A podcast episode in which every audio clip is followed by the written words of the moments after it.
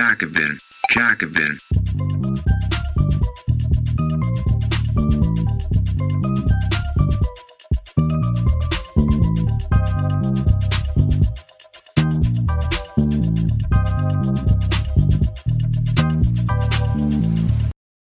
Schikane für dich.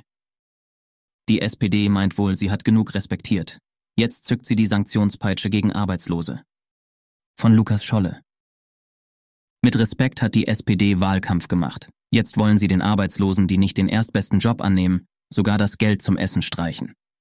Wenn Arbeitslose das erste Jobangebot ablehnen, soll ihnen das Bürgergeld für mehrere Monate von 536 Euro auf 0 Euro gekürzt werden können. Wohnungsmiete und Heizung sollen weiter übernommen werden, Lebensmittel und Klopapier hingegen nicht.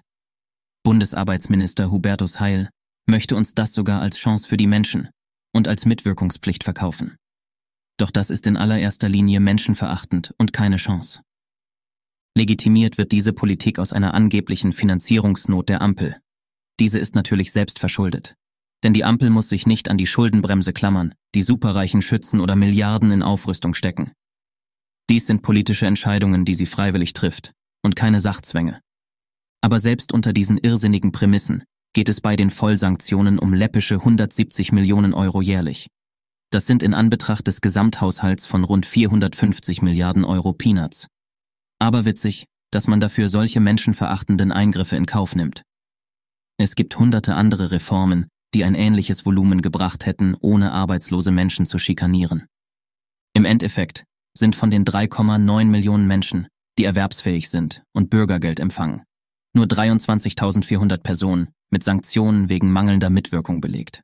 Das sind 0,6 Prozent. Und da sind auch noch Menschen bei, die psychische Störungen, Suchtkrankheiten oder andere schwere Schicksale haben.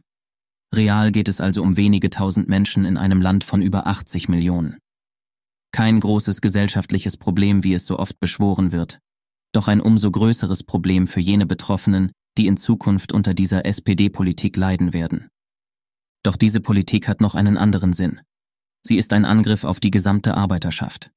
Jene, die im Niedriglohnsektor arbeiten, sollen dazu diszipliniert werden, ihren Ausbeutungsjob trotz schlechtem Lohn und Umständen weiterzumachen. Wenn sie nicht sofort in den nächsten Ausbeutungsjob wechseln, droht ihnen ansonsten, dass sie nicht mal mehr Geld für Lebensmittel bekommen. Das zieht das ganze Lohngefüge nach unten und schwächt die Verhandlungsmacht der Arbeiterschaft, wodurch im Endeffekt die große Mehrheit der Menschen verliert und das Kapital gewinnt.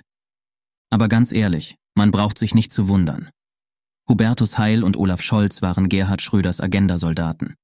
Heil war Mitglied im Fraktionsvorstand der SPD, Scholz der Generalsekretär. Schröders Schüler zücken nun die Peitsche, noch viel härter als ihr Lehrer. Dies war ein kostenlos hörbarer Artikel des Jacobin Magazins. Viermal im Jahr veröffentlichen wir eine gedruckte und digitale Ausgabe und auf jacobin.de schon über 1000 Artikel. Wenn du die Arbeit der Redaktion unterstützen möchtest, schließ gerne ein Abo ab über den Link www.jacobin.de slash podcast. Das schreibt man J-A-C-O-B-I-N Jacobin. Nur dank der Unterstützung von Magazinabonnentinnen und Abonnenten können wir unsere Arbeit machen, mehr Menschen erreichen und kostenlose Audioinhalte wie diesen produzieren. Und wenn du schon ein Abo hast und mehr tun möchtest, kannst du gerne auch etwas an uns spenden via www.jacobin.de de slash podcast. Den Link findest du auch in der Episodenbeschreibung. Vielen Dank.